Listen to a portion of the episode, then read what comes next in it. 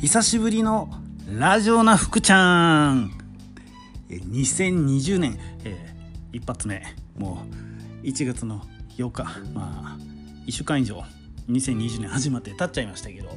久しぶりに帰ってまいりました、えー、ラジオな福ちゃん、えー、口コミだけで満席10年。田んぼの中の居酒屋な福ちゃんです、えー、最近はですねちょっと、えー、YouTube の方にパワーを、えー、割いてましたんで、えー、こちらの方の収録が滞っていましたが、えー、今日からね再開をしていこうと思いますで、えー、本日が、まあ、もう一回言いましょうかね2020年1月の8日時刻は13時30分で今日のテーマ「えー、まかないのランキング第1位は?」ということで、えー、進めていきたいと思います。えー、最後のまかないは何が食べたいってまあ、えー、卒業していくスタッフに、まあ、よく尋ねるんですけど帰ってくる答えは大体決まってます貧乏焼きがいいですってねあの言われるんですけど、えー、まあまかないまかないの話です今日は。毎日ねあの一生懸命、まあ、うちのスタッフっていうのは本当に働いてくれてて、えーまあ、どういうイメージをね皆さん持たれてるかわからないんですけど居酒屋のアルバイトって本当ね体力勝負なんですよ。あのまあ、一連の流れざっくり言っていくと「いらっしゃいませ!」って言って、まあ、大きい声でね話すところから始まってでお客さんを席へご案内した後には、えー、乾杯のための飲み物を急いで作って持っていかないといけないですし、えー、どんどんどんどん出来上がってくる、ね、料理を持っていかないといけない。で当然空いた食器が出てくるんでそれは引き下げますし洗い物もしなきゃいけない。で間間で予約の電話も来ますし、えー、トイレどこですかっていうようなことを聞かれることもあるのでご案内をする。で、えー、ある程度ねお食事終わったら帰ります。でお会計をしなきゃいけないしそしたらお見送りでしょ？で並行して席の片付けなんですけどその時忘れ物チェックをしてもしそそういう時にねあの座布団の下からお財布とかえー、車の鍵自宅の鍵そしてあと携帯電話ですね。こういったものが出てきますたまに。なのでそれらをこうパッと持って走って届けに行くわけですよ。でこれがお客さん1組のことではなくて、えーね、何組もまあ、多い日だったら20組ぐらいのお客さんが、えー、入れ替わるのでその度に全部していかなきゃいけないわけですね。で、えー、なのでとっても忙しいです。とっても忙しい。でもうのんびりなんてしてられなくてとにかくもう歩くわけですよ。で手ぶらでなんて動くことはまあほとんどないですね、え食べ物も持っていく飲み物も持っていく、えー、空いた食器を引き下げる、ね、常に何かを持っている、えー、ゆっくりなんてもちろんしていられない。んで、まあ、僕がねあのね「はよせえもお客さんはいつも待っとんやけん」ってこう言うわけですよ。ね、なので、えー、僕からね本当スタッフにはね劇が飛びまくるわけです。もうゆっくりしてたら僕が見てゆっくりしてると思ったらなんですけどね。でだから基本的にうちのスタッフっていうのはまあ早歩きまあ小走りになるなっちゃうと危ないのでちょっと早歩きですねキビキビと動かないと間に合いません。まあそんなお店です。そんなお店なんでねあのまあ常時えー、ホールのスタッフだけじゃないんですよキッチンスタッフもだし、まあ、僕もそうなんですけどいつも気を張って業務をこなしているんでまあ体力自慢のね体育会系のね本当学生さんとかでももう本当ね、えー、後半疲れてくるわけですよ。で当然お腹も減ってきます。でまあ僕もねあのー、まあ、雇用主ではあるんですけどやっぱりね、えー、まかないぐらいは食べさせてあげたいなっていうちょっとね親心じゃないんですけどまあそういうものがあってそのまあ感謝の気持ちじゃないですけどね、えー、まかないぐらいはこうあげたいなっていうふうに思って、まあ、毎日毎日まかないを、あの作っているんですけどで昔はね、あの営業中にみんな順番に食べてたんですよ。で年々あのもう私今日まかないりませんってこういう子が、え増えてき始めてなんでかなって思ったんですよ。太るからとかって最初言ってたんですけど。でよくよく聞いていくと、えー、忙しすぎて、えー、食べる急いで食べないといけないのもあるしお腹いっぱいになっちゃうと、えー、仕事がこうね、あの、早く動けなくなっちゃうっていうことをこうだんだんこう口にするというか僕の耳に入ってくるようになったのでで、えー、あそうかじゃあまかないもいらないかなとかって思ってたんですけど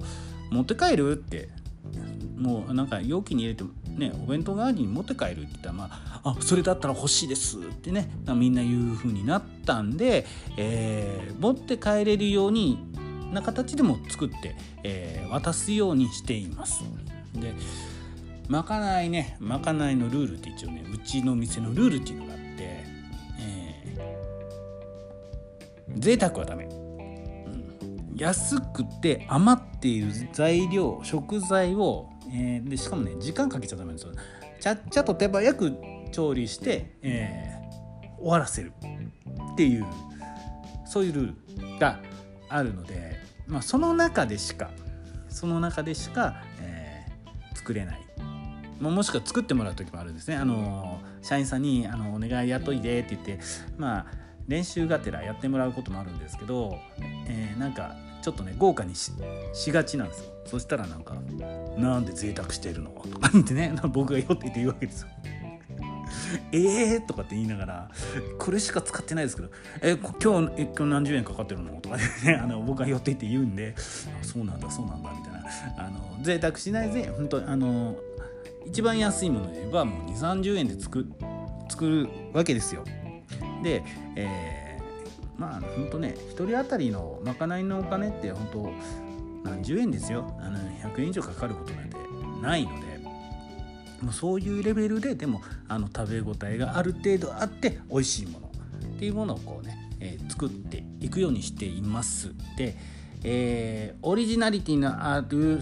うん、料理で、えー、これはっていうものがまあ時々できるわけですよ。まあこれこう、まあ、頭の中で想像したものはねうまくこう形にまとまったらまあそれでか、